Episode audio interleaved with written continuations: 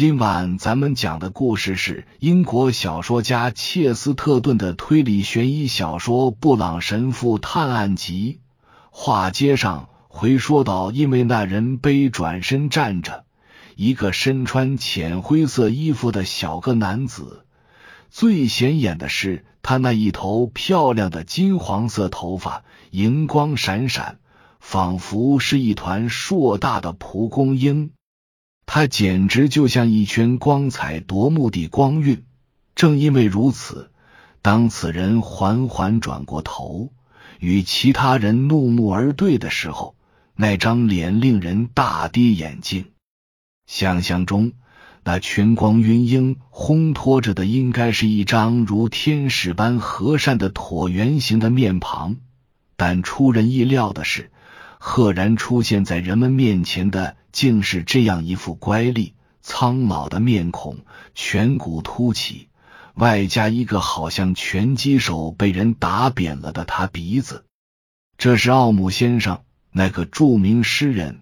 我想，布朗神父就像在客厅里介绍两个人认识那样平静的说：“不管他是谁，巴格肖说。”我都要麻烦他跟我走，并且要回答几个问题。遇到回答问题这种情况，诗人奥斯里克奥姆先生实在有些笨嘴拙舌。此时，晨曦出现，灰白色的光线开始漫过密实的树篱和断桥，在这个古老的花园一角，例行公事的问讯渐渐展开。随着发问者步步紧逼，直击要害，奥姆先生开始抗拒对他不利的问题，一味的强调他只是来拜访汉弗莱格温爵士，但一直没见到他，因为按了门铃后没有任何人来开门。当巴格肖提醒他门其实是开着的，他不屑的哼了一声。当巴格肖暗示他来访的时间不免太晚，他便大吼大叫。他说的不多，还晦涩难懂，要么因为他真的不太懂英语，要么因为他心知肚明，要装出无知的样子。他的观点似乎具有虚无主义和破坏性的倾向。的确。他的诗歌中明显流露着这种情绪。当然，首先你得能读懂。另外，他跟法官之间发生的事，以及他与法官的争吵，恐怕就与情绪失控有关，因此才产生了如此严重的后果。众所周知，格温痛恨布尔什维克间谍到了近乎偏执的地步。就跟当年痛恨德国间谍那样。不管怎样，就在巴格肖抓到奥姆不久之后，一件纯属偶然的事进一步强化了巴格肖的认识：此案不可小视。当他们离开花园门来到街上的时候，正好碰到另一位邻居——隔壁的雪茄商布勒。他那棕色狡黠的面孔和扣眼上别着的独特兰花十分显眼，因为他在兰花园艺方面也是个响当当的人物。令众人感到诧异的是，他跟他的邻居，也就是那个诗人打招呼的时候，表现的理所当然，似乎见到他是意料中的事。嗨，我们又见面了。他打着招呼，看样子你跟老格温聊的时间还挺长，对吧？汉弗莱格温爵士死了，巴格肖说：“我正在查这个案子，需要你的解释。”布勒或许是惊呆了，就像根灯柱一样僵立在原地。他抽着的雪茄头上的红光一明一暗有规律的闪动，但他棕色的脸却遮在暗影中。等他再开口说话时，声调都变了。我只是想说，他说，两个小时前我路过的时候，正好看见奥姆先生从这扇大门进去见汉弗莱爵士。他说他还没有见到汉弗莱爵士。巴格肖说，或者说连屋都没进。他在门口站的时间够长的呀。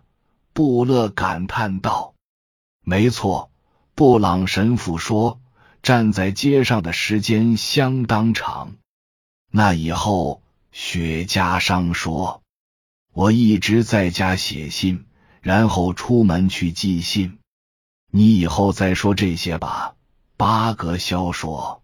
“晚安，或者说早安。”接下来几周时间，各家报刊连篇累牍报道奥斯里克奥姆被控杀害汉弗莱格温爵士一案的庭审情况。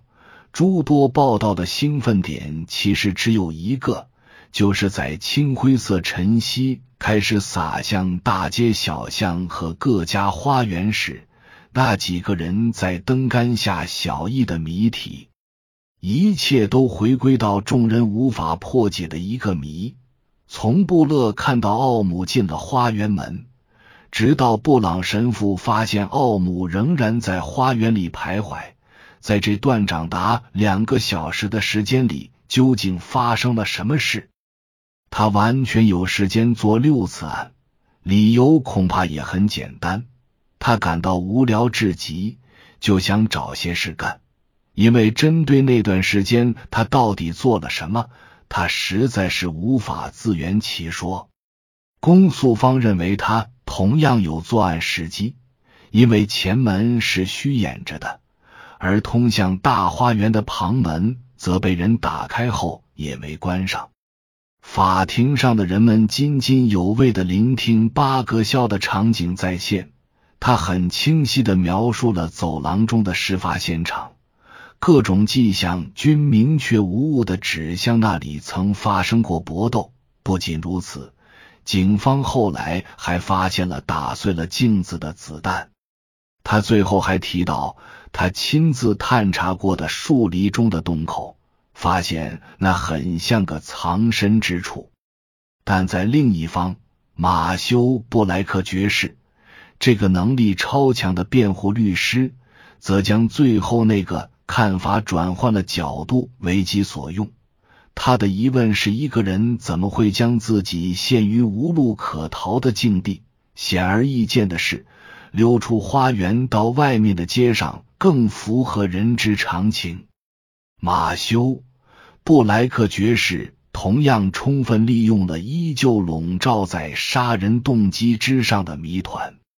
的确，从这一点来看，在马修布莱克爵士与同样出色的控方律师阿瑟特拉福斯爵士之间唇枪舌剑、旗鼓相当的交锋之后，被告反而处于更有利的地位了。阿瑟爵士情急之下便抛出布尔什维克阴谋之类的说法，但理由过于牵强，无法令人信服。不过，一旦涉及详查奥姆当晚神秘举动的相关事实时，阿瑟爵士表现相当不错，效果极佳。被告经不住他的律师劝说。终于走上了证人席。他的律师老谋深算，告诫说，如果他不这样做，就会给人不好的印象。但他不仅与他自己的辩护律师之间存在沟通障碍，在跟控方律师交流时，也是执意保持着沉默。阿瑟。特拉福斯爵士因此替自己捞到了尽可能多的资本，但对如何让他开口说话方面则无计可施。阿瑟爵士是一个身材修长、形容枯槁、面色惨白的长脸男子，这与马修布莱克爵士形成鲜明对照。他身体健壮。长着一双炯炯有神的圆眼睛。不过，如果马修爵士让人想起一只极度自负的麻雀的话，阿瑟爵士则更像是一只苍鹭或者白鹳。他探身向前逼问诗人时，那个长鼻子简直就像是长长的鸟喙。难道你想要告诉陪审团？他用一种刺耳、充满疑问的语气问道：“你根本就没进去见那个已故的老法官？”对，奥姆的回答很干脆：“你想要见他，我想。”你一定是急着去见他，你不是在他家门口等了足足两个小时吗？对，另一位答道。然而你一直都没注意到那门是开着的。是，奥姆说，你居然在别人家花园里待了两个小时，究竟在干什么呢？出庭律师穷追不舍，你在做某件事情，我猜，对，是个秘密吗？阿瑟爵士冷嘲热讽的问道。对你来说是个秘密，诗人答道。秘密一词的出现让阿瑟爵士如获至宝，他不失时机的以他为主线大加发挥。展开他对诗人的指控。另外，他还采取了一项大胆举动，围绕迷雾重重的动机大做文章，将它转化为己方论据。而这原本是辩方最有力的论点，因此有人会觉得他的做法近乎寡廉鲜耻了。他不止一次暗示这里面暗藏着某种阴谋。一个爱国者陷入阴谋者精心布下的迷局，犹如落入八爪鱼致命的缠绕中，并因此丧命。是的，他慷慨激昂，大声宣告：“我博学的朋友说的太对了。我们并不知道这位受人尊敬的公务员到底为什么被人谋杀。”我们永远无法得知下一位公务员为何被人谋杀。假如我博学的朋友自己受困于声名显赫，并且成为仇恨的受害者，也就是邪恶势力对法律监护人所怀有的必欲处之而后快的刻骨仇恨，他就会被杀害，而且永远都不知道他为什么被杀。